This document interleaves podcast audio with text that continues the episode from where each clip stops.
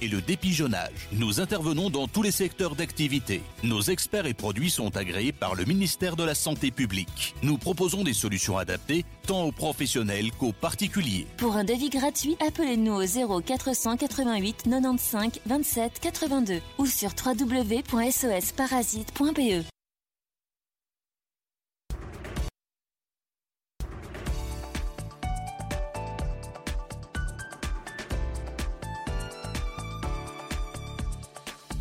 Bonjour à toutes et à tous, vous êtes bien sur Radio Judaïka, il est 17h et c'est l'heure de vos informations de ce mercredi 23 février 2022.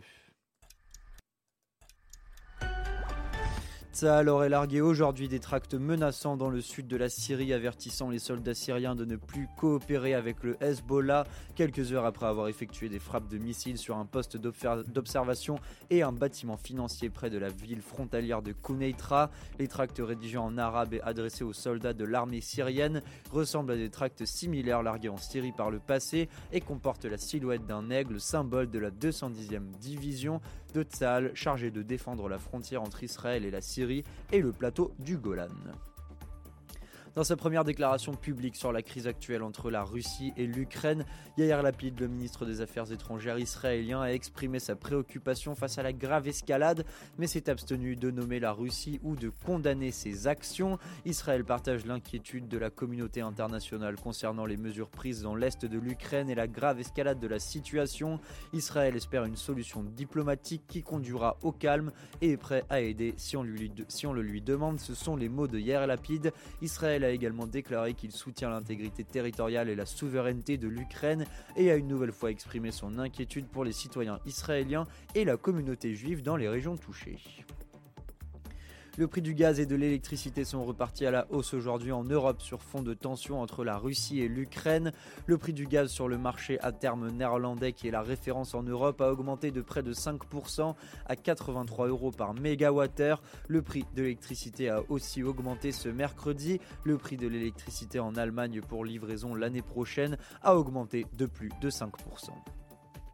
Et enfin en Belgique, le passage au code jaune qui devrait être annoncé lors du prochain comité de concertation le 4 mars prochain signifierait également la fin de la phase fédérale de crise en vigueur depuis deux ans. C'est comme l'indiquait dès hier le ministre de la Santé Frank Vandenbroek à la Chambre.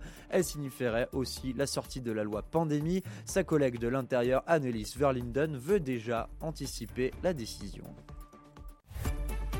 Voilà, c'est la fin de ces informations. Tout de suite, c'est l'émission Mythe de Boss. Moi, je vous retrouve à 18h pour le grand journal de la rédaction. À tout à l'heure.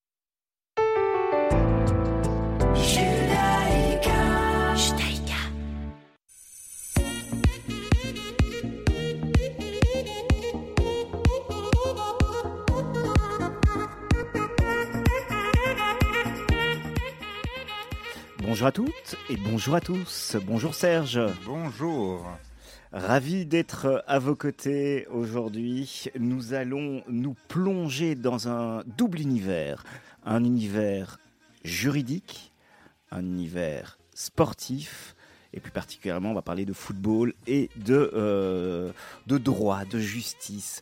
On a un, un, un invité à mon avis assez, euh, assez prolifique qui va, qui va, avec qui on va, on va bien s'amuser. Nous avons le plaisir de recevoir Daniel Sprotels euh, sur Judaïka. Bonjour Daniel. Bonjour. Alors je dis Daniel, je vous appelle comment? Maître Sprotels, Daniel Sprotels Maître. Dan, Dany, parce qu'on l'appelle aussi Dany, Serge. En réalité, quand on ne dit pas Maître Sprotels, si on me connaît un peu, c'est d'office Dany.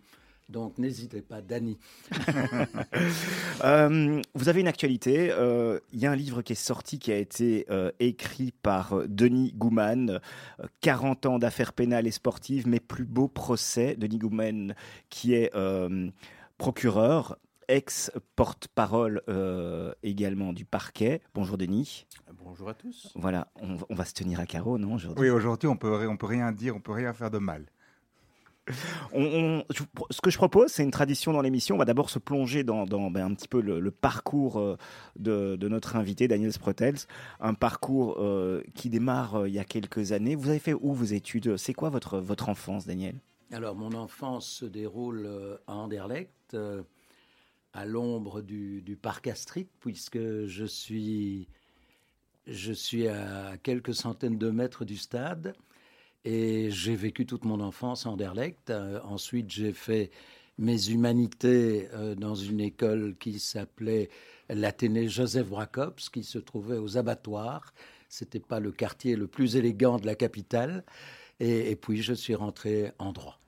Euh, C'était euh, un choix euh, délibéré, un choix qui, venait du cœur ou vous auriez aimé, rêvé de faire une carrière de joueur de foot? Parce que je sens que, enfin, on le sait, hein, c'est pas un secret. vous avez un amour inconditionnel pour, pour le ballon?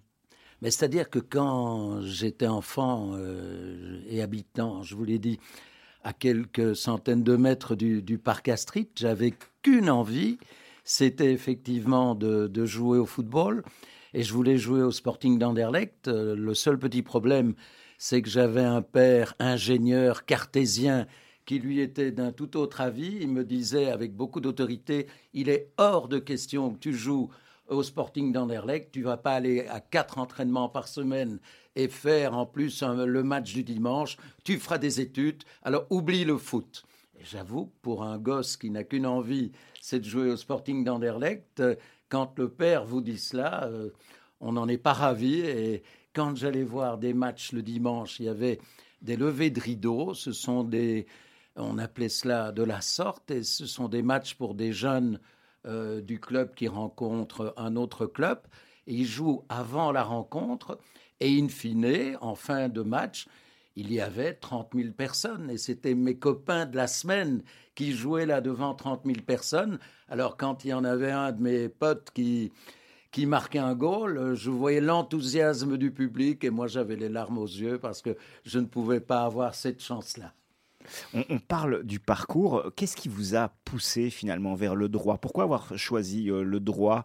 Euh, On a bien compris, votre papa euh, rêvait de, vous rêvait, enfin rêvait au, travers de vous que vous fassiez de belles et, et des longues études. Pourquoi le droit? Alors c'est très peu, très peu glorieux mon choix du droit, puisque j'étais en latin mathématique et j'étais extrêmement faible en mathématiques. Alors, à partir du moment où j'ai terminé mes humanités, il était hors de question de pouvoir faire ce que je considérais comme de très belles études, Solvay en l'occurrence, ou, les sciences économiques. Alors un jour, je suis au club de tennis et le meilleur joueur du club, qui précisément avait fait Solvay, me dit sur un ton un peu condescendant Et alors, Spretel, qu'est-ce que tu fais dans 15 jours? Parce que c'est la rentrée universitaire. Et je lui dis qu'effectivement, je suis assez mal en point, puisque ma faiblesse en mathématiques m'empêche de faire Solvay et d'autres études de ce type. Et il me dit, mais écoute, il n'y a, pas- y a pas à hésiter, fais le droit. T'es faible en maths, ça n'aura aucune importance. Et en plus de cela, ça offre des débouchés. Tu peux devenir avocat, tu peux être magistrat, tu peux travailler dans le privé. Je rentre à la maison et je dis à mon père, qui me pose d'abord une question. T'as bien joué cet après-midi parce qu'au tennis, il était très soucieux de ma petite carrière. Et je dis à mon père, j'ai pas joué aujourd'hui parce qu'en réalité, je sais ce que je vais faire. Je vais faire le droit. Il était assez surpris. Et voilà, de manière très peu glorieuse, comment j'ai choisi le droit. Seul euh, le résultat compte quelque part. Donc vous êtes sorti du droit, euh, vous sortez, vous faites votre droit à, à Bruxelles donc. Euh, Qu'est-ce qui se passe après? Comment est-ce que vous enclenchez dans, dans la vie professionnelle? Alors, euh, quand vous sortez euh, de vos études de droit et que vous entrez au barreau, il y a un choix à faire. C'est trouver un patron. J'avoue que je ne connaissais strictement aucun avocat, j'avais aucun contact avec euh, ce, monde des avocats. Et je reçois un coup de fil d'une amie qui me dit, je connais un avocat qui, en réalité, est stagiaire dans un cabinet, mais il rentre en Israël parce que il y a beaucoup de problèmes là-bas et il veut être dans, dans son pays d'origine, donc il quitte le cabinet. Tu pourrais peut-être essayer d'y entrer. Euh, je demande le nom du, du patron en question, je ne connaissais pas du tout, il s'appelait Xavier Magnier. Et je ne sais pas pourquoi, j'imaginais un personnage, euh, je, je me souviens, je suis dans la salle d'attente et je m'attends à voir arriver un monsieur bedonnant, dégarni, euh, vieillissant, et j'entends le bruit d'une corvette qui vrombit euh, et je vois sortir de la voiture un personnage un peu style euh, Kennedy. C'était Xavier Magnier et c'était le début de mon histoire au barreau. Et dans le pénal. Et dans le pénal, bien sûr. Voilà, qui est, qui est une des, des enfin, qui est votre spécialité. Deux spécialités, le, le pénal et le droit du sport. Voilà. Et vous êtes directement parti justement dans le pénal parce qu'il faut être déjà, faut avoir une, une- une certaine inclinaison pour les affaires particulières pour aller pour être pénaliste. Ah non, euh. mais c'est ce que je voulais faire parce que j'étais peut-être pas spécialement attiré par le droit quand je suis rentré à l'université, mais à partir de la troisième année, en première licence, j'ai commencé à fréquenter le palais pour écouter euh, des, plaidoiries. Et alors là, j'ai suivi les grands ténors de l'époque, euh, Maître Mode de Rade, Guy François, Guy Delfosse, Éric Vorgone. Et là, c'était le coup de foudre total. Je savais que c'est cela que je voulais faire. Et c'était quoi qui vous passionnait là-dedans? C'était le côté de la défense ou, ou, ou, bien c'était le côté euh, quelque part théâtral de la, de la, de la performance? C'était peut-être lié. euh, C'était la défense. J'ai jamais envisagé euh, une seconde d'être euh, magistrat. J'ai toujours eu envie d'être avocat, défendre. Et effectivement, peut-être que la théâtralité me séduisait un peu. Et immédiatement, j'ai senti que c'était ce que je voulais faire. Maître Magnier est connu pour son éloquence. C'est vrai qu'il s'exprime, c'est un, acteur euh, quand il est, devant une cour. Comment est-ce qu'on fait à l'époque euh, pour suivre cette lignée? Parce que vous êtes aussi aujourd'hui connu et reconnu pour cette qualité. Alors, il faut savoir que quand on entrait au cabinet Manier, vous n'aviez pas tellement le choix quant à l'évolution au sein du cabinet. Il vous disait maintenant, tu es dans mon cabinet, tu dois évidemment participer aux exercices euh, euh, de plaidoirie, au concours d'éloquence. Et immédiatement, je me suis retrouvé dans, dans ce schéma. Il m'a dit, tu dois présenter les prix Lejeune et Janson. Après ça, euh, le prix de la francophonie à Marseille. Et, c'était un chemin qui était presque évident chez lui.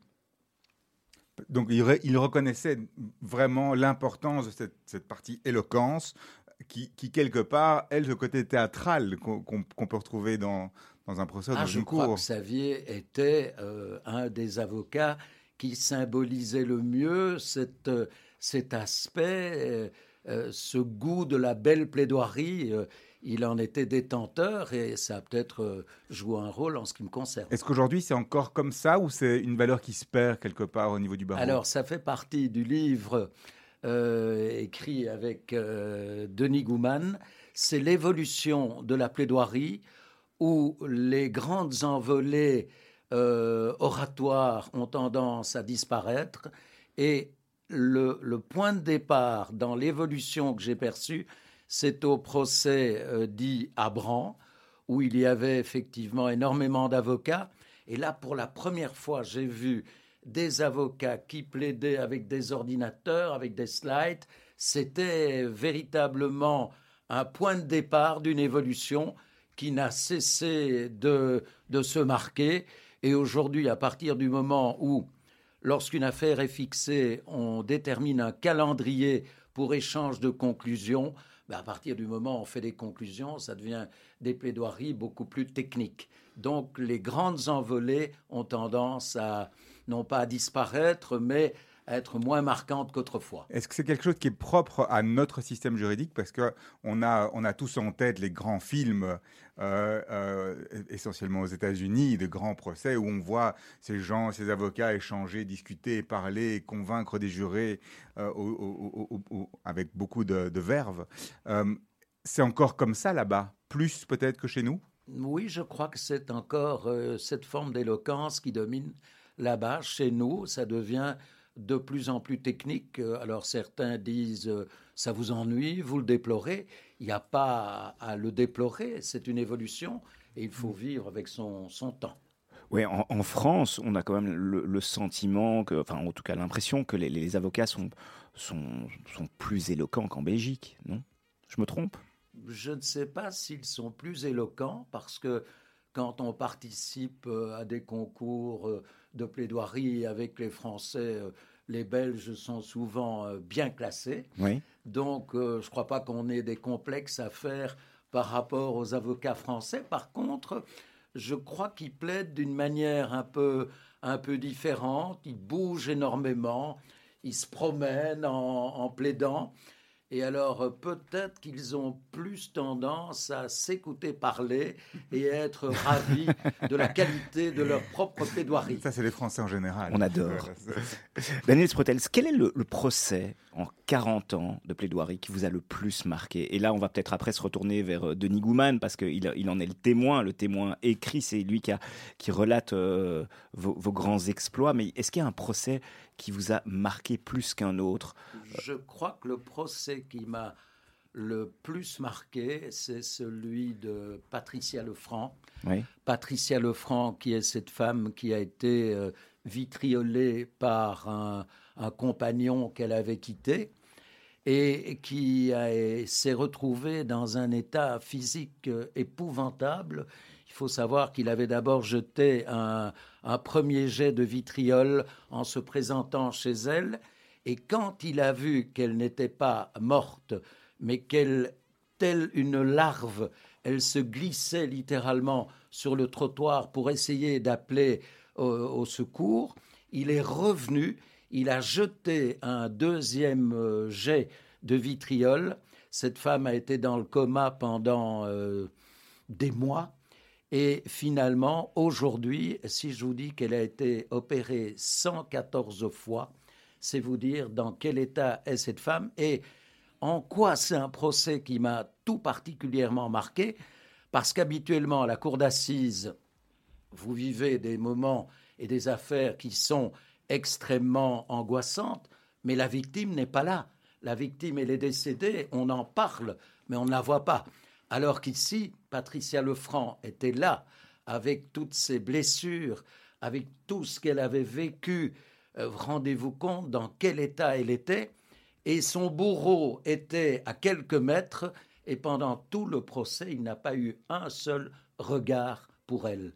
Et si vous me posez la question de savoir pourquoi c'est l'affaire qui m'a le plus marqué, parce que malgré ce qu'elle a vécu, malgré les souffrances horribles qui sont celles de Patricia Lefranc, elle n'est qu'empathie, gentillesse, attention, et quand vous la voyez, vous n'avez pas l'occasion de lui demander comment elle va parce qu'elle vous précède toujours. C'est elle qui va être soucieuse de savoir si vous allez bien.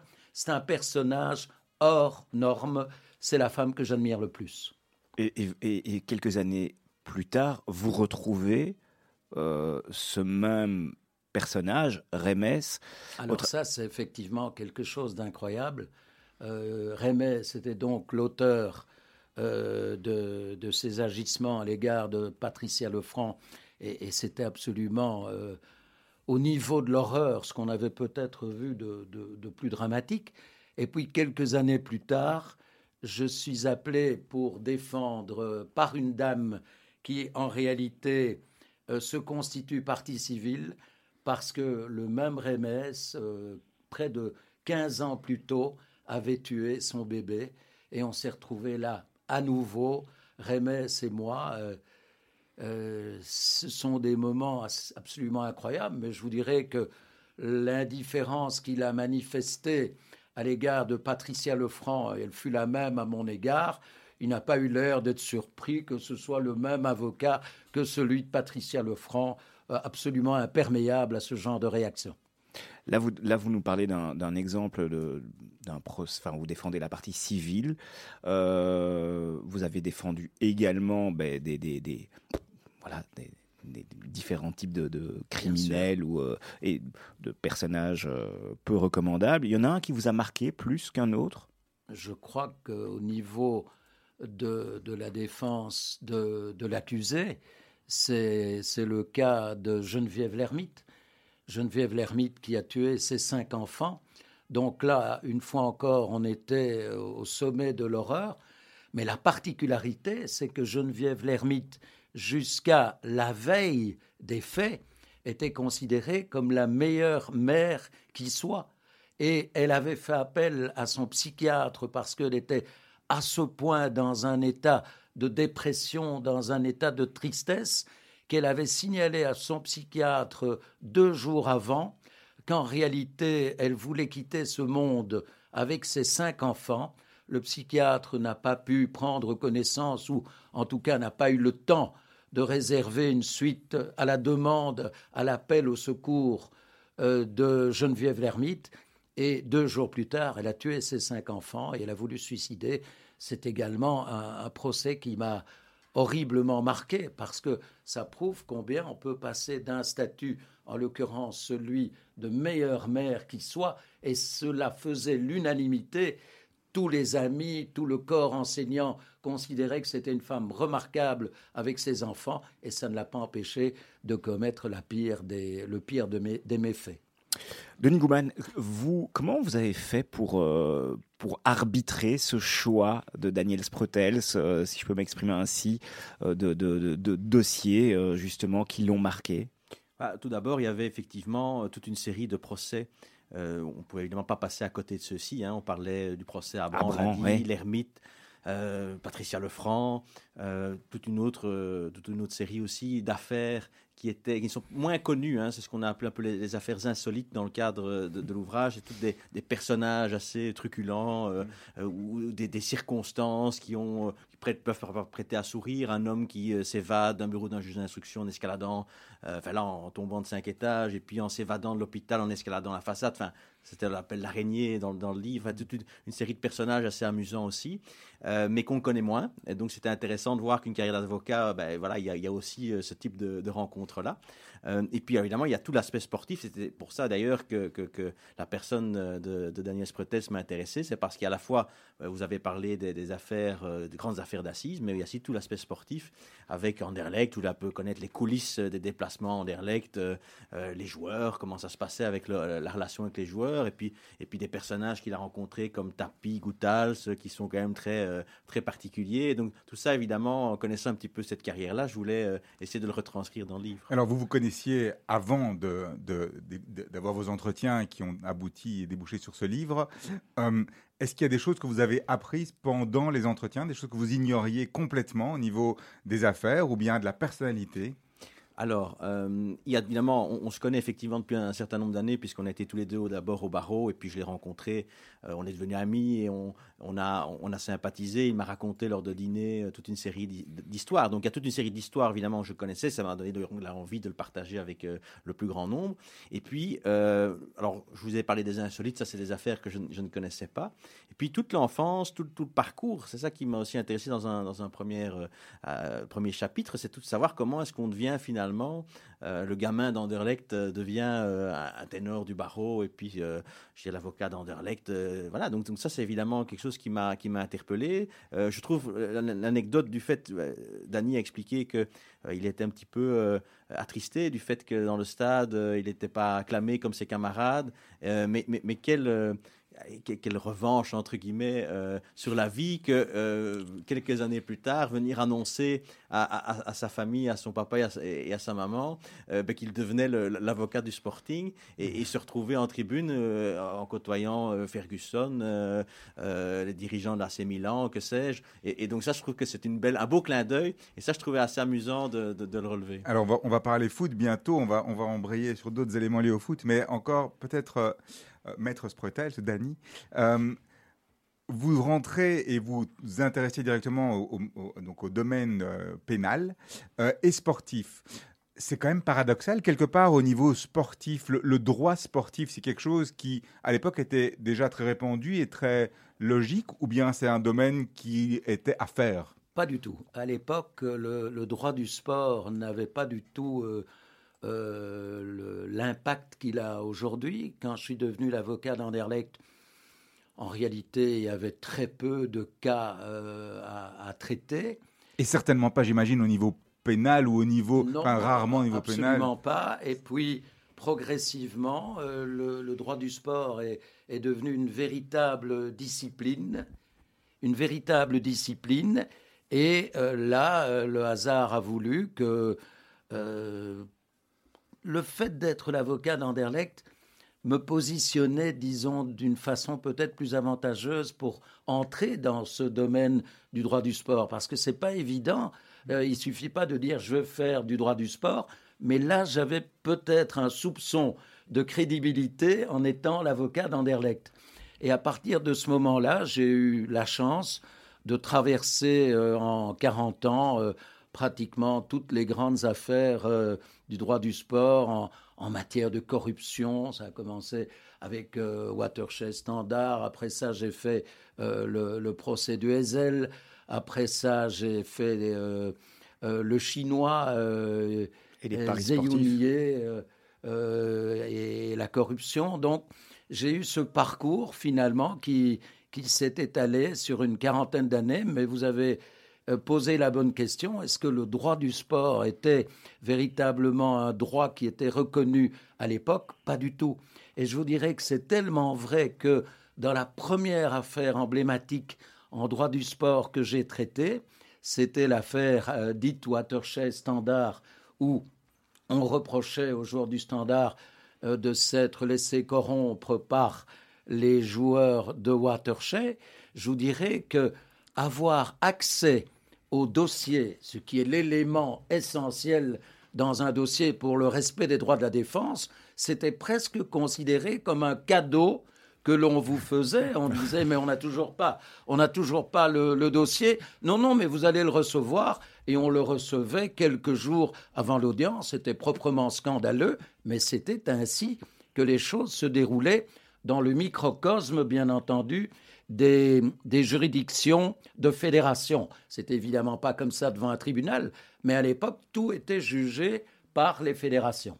Et, et, alors, quel est le regard que vous portez justement sur ce milieu du sport et son évolution au fil des quelques 20, 30 dernières années, où au début, ça semblait être quelque chose de très noble, euh, avec beaucoup de respect mutuel chez tout le monde. Aujourd'hui, on a l'impression que c'est un peu le Far West, avec euh, des cas de corruption et des soupçons de ci, de ça, et des joueurs qui sont parfois à la limite, euh, justement, de ce qui pourrait se trouver devant les tribunaux.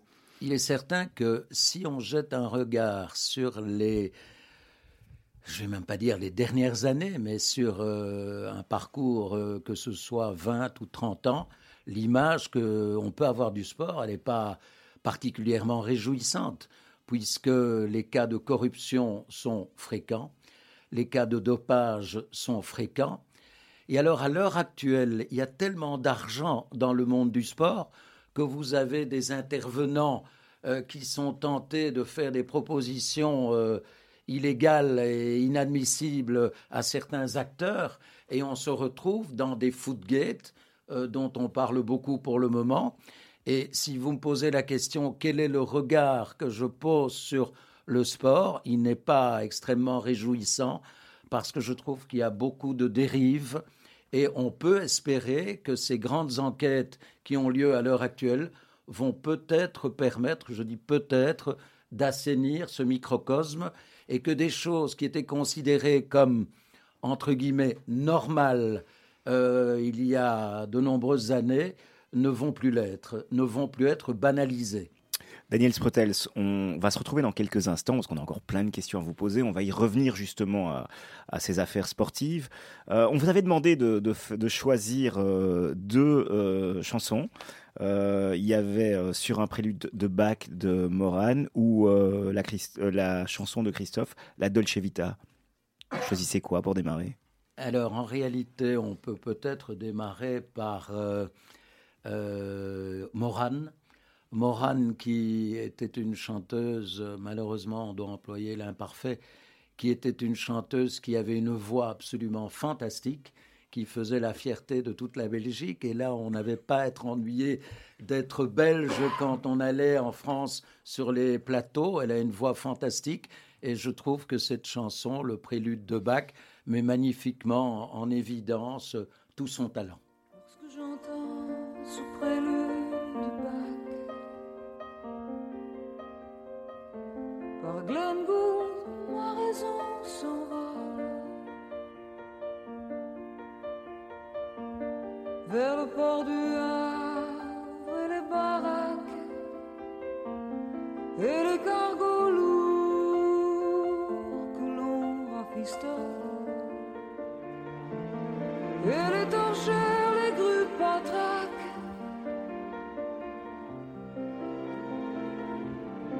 citerne de gasoil. Toi qui courais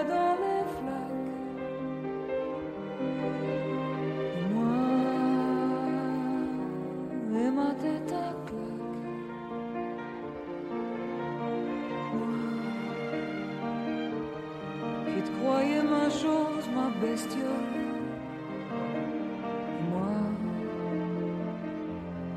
moi je n'étais qu'un pot de colle. Lorsque j'entends ce prélude de Bach par Glengould, ma raison s'envole. Et toutes ces amours se détraquent. Et les chagrins lourds,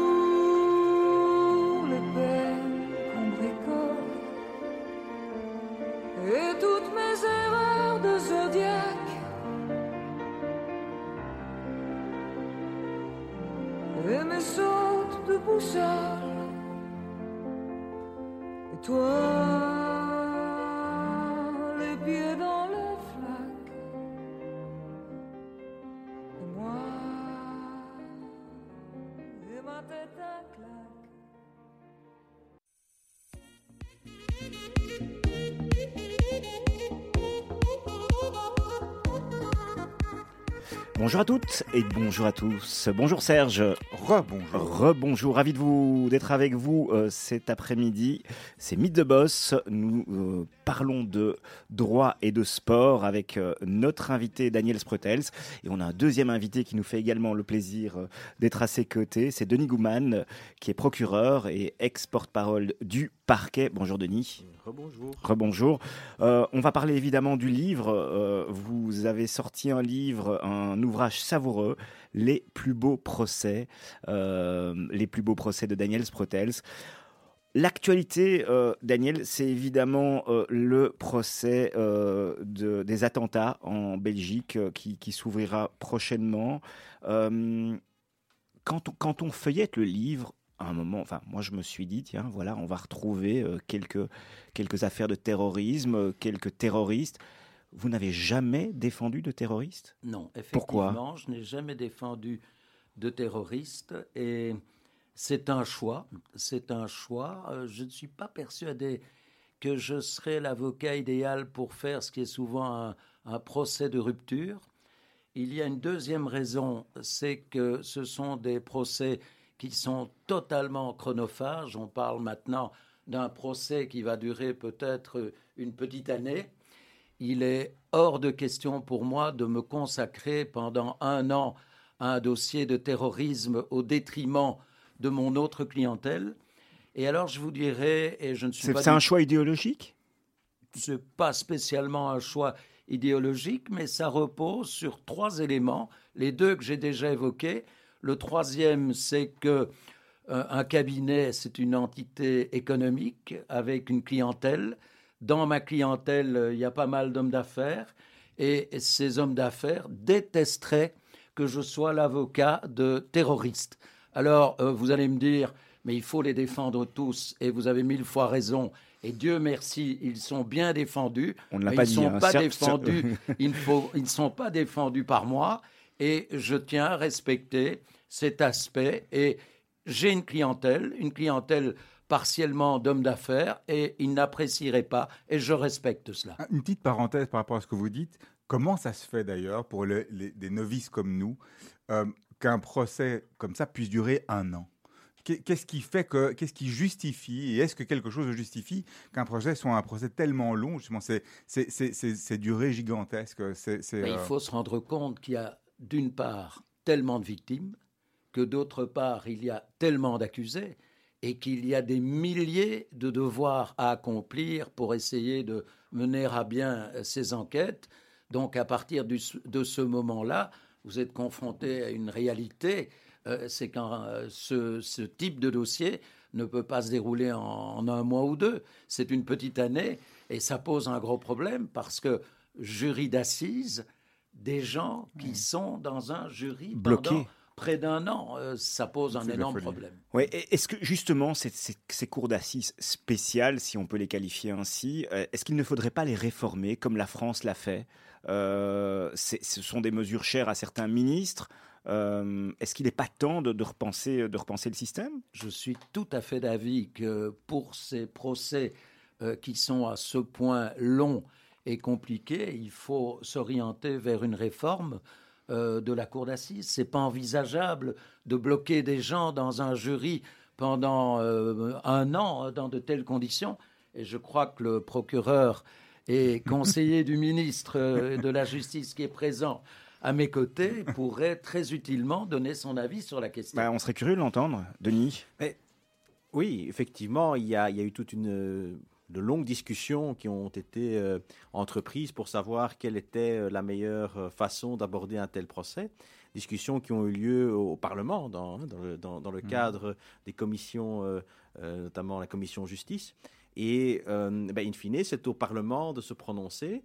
Alors, il y a eu, bien sûr, une, une explication euh, longue euh, avec, euh, je dirais, les avantages et les inconvénients des deux modes de fonctionnement, à savoir un jury populaire avec des avantages et des inconvénients, et euh, des magistrats professionnels. Il faut savoir qu'en France, euh, c'est depuis 1986, parce qu'on parle évidemment beaucoup des attentats de- depuis 10 ans, mais en, en France, c'est depuis 1986 qu'ils ont instauré dans leur euh, législation une cour d'assises spéciale, notamment pour des faits liés à, à du terrorisme. Là, ce sont cinq juges professionnels qui, euh, jugent de tels actes.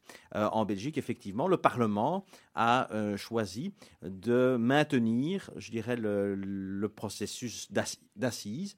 Euh, et donc, je dirais, le pouvoir judiciaire exécute hein, les, décisions et donc met en œuvre maintenant ce procès d'assises qui sera long, avec effectivement un impact non négligeable pour les jurés et aussi l'aspect psychologique, hein, c'est pas évident. Il faut savoir aussi tout de même que, et, et- et c'est intéressant quand on, on discute notamment de, de- de la cour d'assises et de l'évolution de celle-ci, on en a discuté d'ailleurs dans le livre, c'était une des questions que j'ai posées à, à Metz Pretel, c'était de savoir hein, sa position par rapport à la cour d'assises. Et là, bah, il vous le dira aussi, euh, c'est aussi l'impression qu'on peut avoir d'aller jusqu'au bout des choses, que notamment pour les victimes, on ait abordé l'ensemble du dossier, que rien n'a été euh, laissé de côté. Et donc cette impression finalement de, de- de finir ce travail entre guillemets de deuil, de- de- d'avoir euh, eu conscience que la justice a tout mis en œuvre pour euh, expliquer et, euh, et- rapporter finalement l'enquête, euh, les devoirs qui ont été accomplis. Le processus Et- est plus et- important quelque part que la, la- que la, que la finalité. C'est, ce que certains experts psychologues disent, c'est ce que certains avocats pénalistes disent. Euh, voilà, c'est aussi quelque chose qu'il faut euh, euh, aborder parce qu'on parle souvent beaucoup des, des accusés ou, ou des personnes, hein, des prévenus dans le domaine pénal, mais il y a quand même une, une autre personne dont il faut parler aussi, c'est la victime. Euh, et, et- et ici, effectivement, ça peut aussi être un processus. Pour ça, il faut évidemment qu'elles soient encadrées. C'est aussi l'objet de toute une série de dispositions, notamment avec l'accueil d'aide aux victimes, pour qu'il y ait un encadrement euh, très, très euh, euh, précis par rapport à, à- à cela et, et- et- et opportun, parce que voilà, on, n'est pas, on, on ne vit pas évidemment un procès de cette une ampleur aussi importante euh, de manière totalement comme ça euh, euh, illégitime. Voilà. Donc à suivre, beaucoup de d'informations à suivre sur ce, dans ce domaine-là. Ouais. Euh, Est-ce que Daniel Sprotels a accepté directement votre proposition d'écrire, je vais pas dire une biographie, mais quasi euh, sur lui? Oui, alors je pense que euh, il, avait reçu quelques propositions antérieures qui ne l'avaient pas forcément euh, enthousiasmé, voilà, de journalistes. Et voilà, ça ne l'avait pas spécialement euh, retenu parce qu'il a l'habitude de dire, oui, mais bon, euh, il- il- je reprends son expression, qui suis-je pour, euh, pour, pour écrire un livre sur moi, etc. Et donc il avait cette certaine modestie euh, qui, qui, qui l'empêchait d'aller plus loin dans le projet. Euh, alors je pense qu'ici l'idée n'était pas de retracer, c'est pas euh, euh, la vie, l'œuvre, moi ma vie, mon œuvre entre guillemets. L'idée c'était plutôt d'avoir, oui, de, de- de- de- et de confronter, et c'est peut-être ça qui l'a plu, de confronter ben, sa vision des choses en tant qu'avocat aussi à, à la mienne qui est, bah, je dirais, la partie adverse, hein, le, le procureur, et notamment, par exemple, on parle de l'évolution du grand banditisme. J'en ai un exemple avec notamment le dossier Abran, mais où finalement, quand euh, Dany me parle de bandits d'honneur, etc., moi je lui pose la question de savoir, oui, mais est-ce que ce sont euh, deux termes qui vont bien ensemble? Est-ce est- qu'on peut vraiment parler de ça? Parce qu'on parle, qu'il parle d'une certaine truculence, de, de, de, de, mafieux ou de, ou de, hein, je on, on voit un petit peu les totons flingueurs, hein, vous voyez, ça, mais d'un autre côté, ce sont quand même des gens, ce sont voilà, ce sont quand même des gens qui, qui ont commis des braquages, parfois euh, avec des morts à la clé, Euh, et, et donc, ok, c'est peut-être assez euh, savoureux, on va dire, mais n'empêche que il y a quand même des, aussi des, des- des victimes, et, et donc c'est un peu, on part dans un échange comme celui-là ou voilà, ou sur d'autres sujets. Donc c'est ça qui vous a convaincu, Maître Sprotel C'était le fait d'avoir en face à vous un juriste et pas un journaliste? Oui, je trouvais que la démarche était tout à fait différente, dans la mesure où si c'est un journaliste, il va me proposer d'écrire un, un bouquin sur moi, sur ma carrière. J'étais pas sensible à l'idée, ça faisait un peu groupie qui raconte sur quelqu'un qu'il a choisi. Je n'avais pas du tout envie de cela. Par contre, quand un procureur euh, me dit euh, j'ai une idée, ça m'intéresserait d'écrire un bouquin sur ce que tu as vécu, c'était une toute autre démarche. C'était plus un bouquin de groupie, c'était un bouquin d'un témoin avec un avis bien tranché qui était parfois tout à fait différent du mien. Et qui était face à vous de temps en temps. Bien sûr, bien sûr. C'est la fameuse groupie du pénaliste. Euh, Strussels, alors on, on- on va parler un petit peu de foot, on va parler de sport. Vous avez été administrateur de- d'Anderlecht pendant de nombreuses années. Vous avez également euh, été membre euh, au comité exécutif de l'Union belge. Vous avez été également à l'UFA. Euh, transfert euh, retentissant, vous quittez Anderlecht pour l'Union Saint-Gilloise.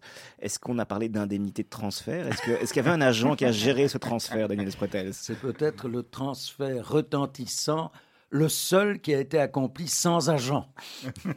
Mais en- effectivement, ça a été une histoire euh, au départ euh, amusante. En l'occurrence, je ne suis plus Anderlecht euh, puisque M.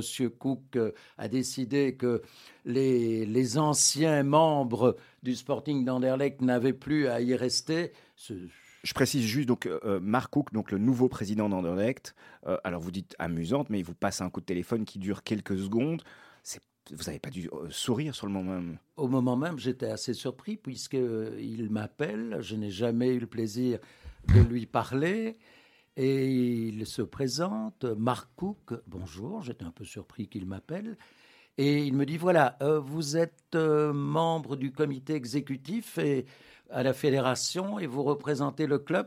J'aimerais qu'à l'avenir, ce soit quelqu'un d'autre, un de mes hommes qui représente le club à la fédération.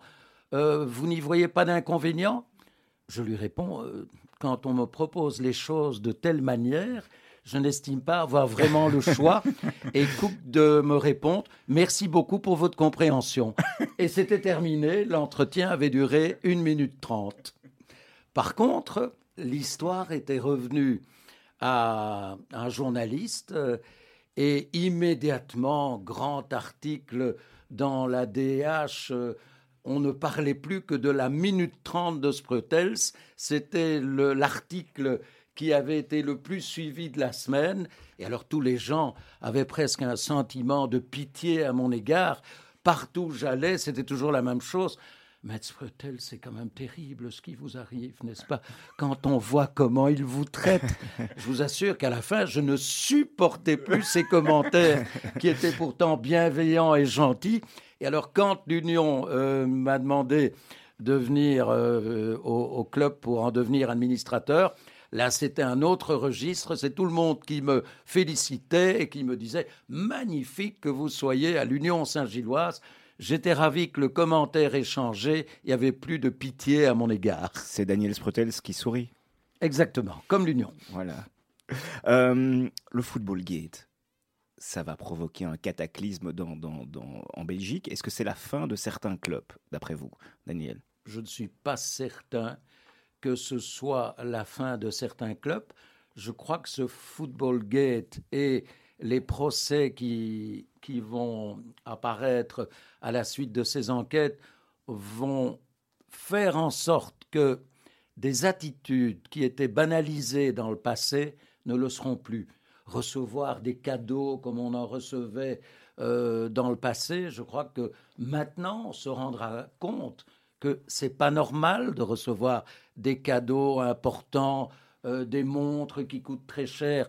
Dans le monde des affaires, on recevait une, une caisse de champagne à la fin de l'année. On trouvait que c'était normal. Dans le monde du foot, il y a tellement d'argent euh, qui apparaît dans ce monde que le type de cadeau euh, est différent. Je crois que ces pratiques-là vont effectivement disparaître. Par contre, puis-je affirmer que désormais, le, le, monde du football sera manifestement euh, exclu euh, de certaines pratiques douteuses, je n'oserais pas le dire, où il y a de l'argent, il y a des tentations et il y a des problèmes. Vous êtes vous-même euh, indirectement impliqué, vous êtes l'avocat d'Herman Van Holzbeek qui a fait quelques semaines de prison. J'imagine que vous êtes soulagé de, de l'avoir fait sortir. Comment est-ce qu'on s'y prend pour, pour, pour prendre la défense d'Herman Van Holzbeek euh, vous présentez les choses comme si c'était à ce point difficile euh, d'assumer la défense. C'est une question. Van Holzbeek, je ne vous rejoins pas euh, une sur question ce terrain.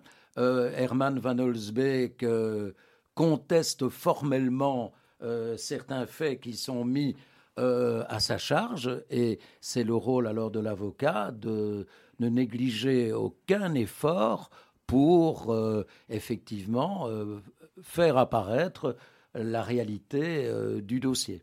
Mais une nouvelle fois, la Belgique est pointée du doigt. on a parlé des affaires, on a parlé de l'affaire Watershey il y, a, quelques années, euh, dans les années 80, le Ezel, où euh, on n'en est pas sorti non plus grandi. Il y a l'affaire du chinois, les paris truqués, et j'en passe. J'ai l'impression que, que, la Belgique est une plaque tournante. est-ce qu'on est pourrait dire que la Belgique est une plaque tournante de la mafia autour du foot? Je ne pense pas que la Belgique soit nécessairement une plaque tournante parce que ce problème de de mafia qui interviennent dans le domaine du sport, vous le connaissez dans d'autres pays. Euh, dans le monde du tennis, par exemple, il est évident que la mafia euh, joue un rôle non négligeable sur des paris quant aux victoires avec des joueurs ou des joueuses qui sont approchés. Donc je ne pense pas que la Belgique soit euh, plus que tout autre pays un, carrefour des dérives mafieuses, mais il est certain que l'image internationale de la Belgique au niveau du football, elle est mauvaise. Et à l'UEFA, je peux vous dire que la Belgique est considérée comme un très mauvais élève. Moi, qui ne suis pas un spécialiste de football, Monsieur Serge, euh, est-ce que, est que, ce qui se passe en Belgique ou euh, et ce qui va se passer en termes de réglementation euh, existe déjà ailleurs, dans d'autres pays? Est-ce qu'on est qu'on on peut s'inspirer de ce qui est fait ailleurs pour que ce soit plus propre? Mais je crois que la première chose à faire, c'est de régler la question euh, du fonctionnement au niveau des transferts. Est-ce qu'il est normal que certains agents puissent gagner des sommes à ce point hallucinantes qui représentent parfois ce qu'un CO peut gagner dans toute sa carrière? Mais ça, c'est pas qu'en Belgique. C'est pas qu'en Belgique. partout dans le monde. Mais ça pose des problèmes parce que ça crée des tentations ça crée des contacts qui peuvent être effectivement des contacts qu'on ne peut pas accepter au niveau de certaines interventions d'agents. Et là, je crois qu'il y a quand même une réglementation qui devrait être beaucoup plus stricte au niveau du fonctionnement des agents. Et pourtant, ces agents, certains agents sont toujours en activité et en fonction. C'est, euh, cette affaire, elle, est à l'instruction pour le moment. Euh, on a l'impression que, voilà, euh, on continue comme, comme si de rien n'était. De toute façon, à partir du moment où le procès ou les procès n'ont pas eu lieu, ceux qui ont été effectivement inculpés sont présumés innocents même si dans le chef de certains des charges sont importantes, mais vous ne pouvez pas interdire en réalité euh, qu'ils évoluent encore dans le microcosme euh, du football belge tant qu'ils ne sont pas euh, condamnés s'ils devaient l'être. Daniel Sprotel, c'est un plaisir de vous avoir à nos côtés cet après-midi. On va passer aux questions rapides.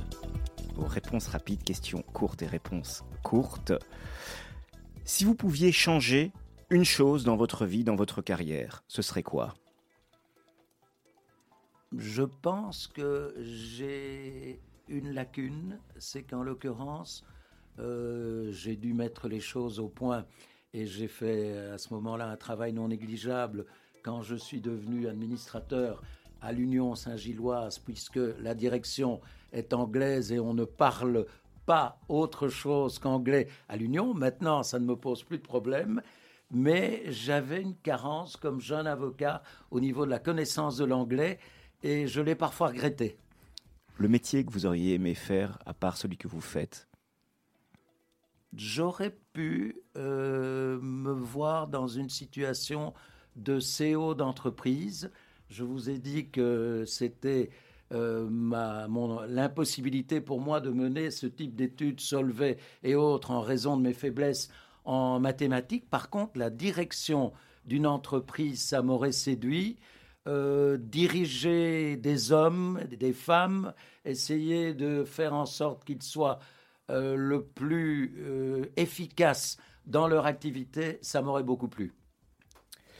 La dernière fois que vous avez eu mauvaise conscience? Pas souvent. Pas souvent. J'essaye toujours d'analyser les choses avec correction et je n'ai pas le souvenir euh, de, pouvoir me dire là tu t'es comporté comme une crapule, pas du tout. Où s'arrête votre pardon? Où il doit commencer. le votre cauchemar récurrent? Alors, euh, il est lié un élément que j'ai déjà évoqué, à savoir euh, ma faiblesse en mathématiques. Pendant de nombreuses années, j'ai fait le même rêve je suis devenu avocat, je suis avocat depuis des années, et subitement, on me convoque et on me dit, mais vous êtes avocat alors que vous n'avez pas terminé vos études en mathématiques. et je vous assure, je vous assure qu'en réalité, maintenant, ce n'est plus le cas mais euh, j'ai fait ce rêve pendant de très nombreuses années. Comme quoi les maths sont vraiment euh, peuvent. En ce qui me concerne, en tout cas.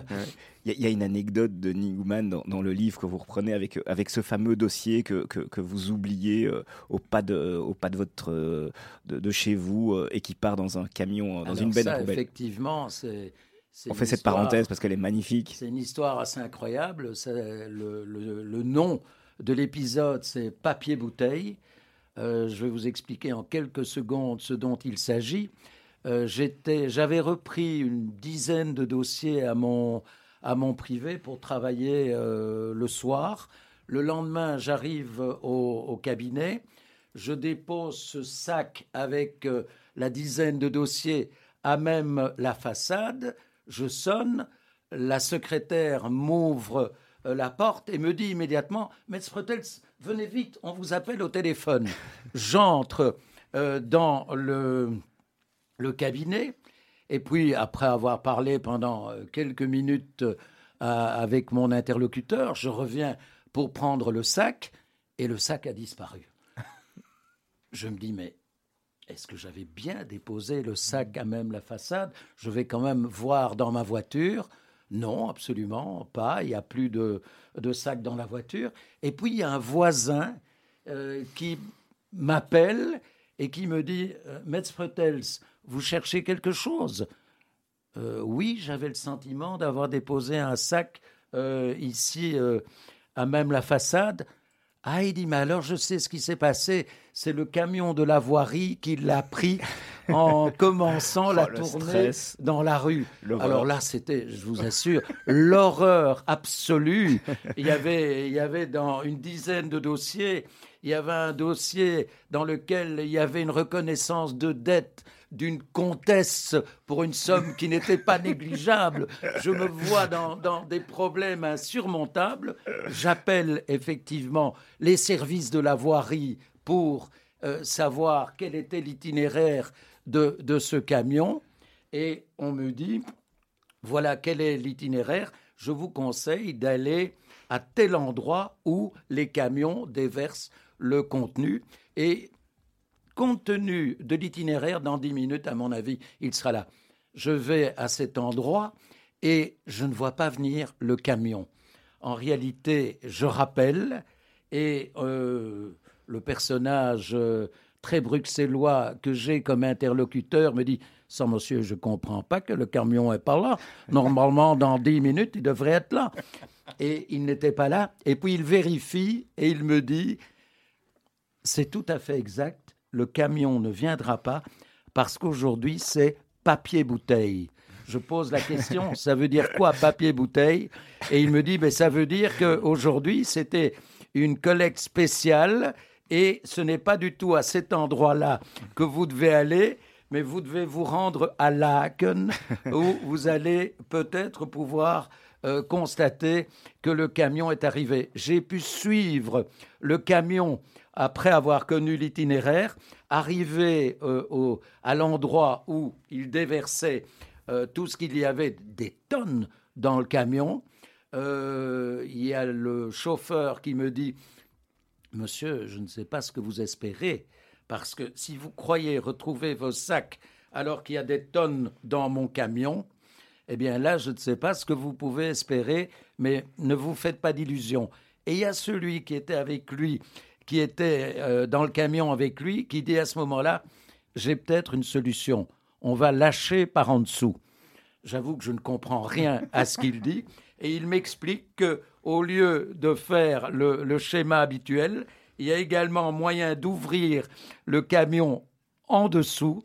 Et comme mon, mon cabinet se trouvait en début de tournée, on a fait ce qu'il expliquait, lâcher par en dessous. Et après un mètre, les dossiers sont apparus dans le sac et il n'y avait même pas une tache sur un des dossiers. La magie, voilà l'histoire de papier bouteille. Daniel Sprotels, l'Union Saint-Gilloise va-t-elle être championne de Belgique?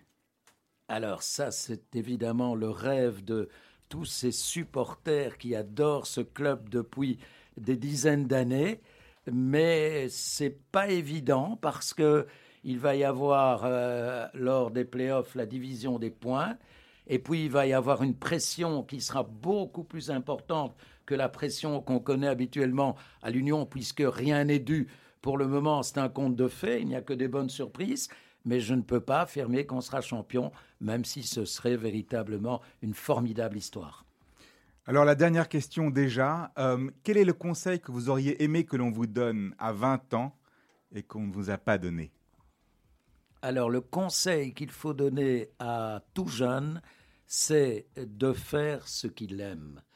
Il ne faut pas faire en réalité euh, il ne faut pas choisir une activité parce qu'éventuellement c'est un moyen d'y gagner sa vie. Il faut essayer de se réaliser dans son travail. Il faut essayer d'être heureux dans son travail. Et ce que je dirais à un jeune, c'est que le talent, c'est important, mais c'est beaucoup moins important que beaucoup de travail. C'était un plaisir de vous avoir à nos côtés, Daniel Sprotels et également Denis Gouman. Merci. Je rappelle le titre de votre ouvrage, Mes plus beaux procès, paru aux éditions Kennes. Serge, toujours un plaisir. Toujours un plaisir. Vous retrouverez en pleine forme Olivier dès mercredi prochain. Je vous souhaite une bonne soirée. Bonne soirée. Merci beaucoup. Merci.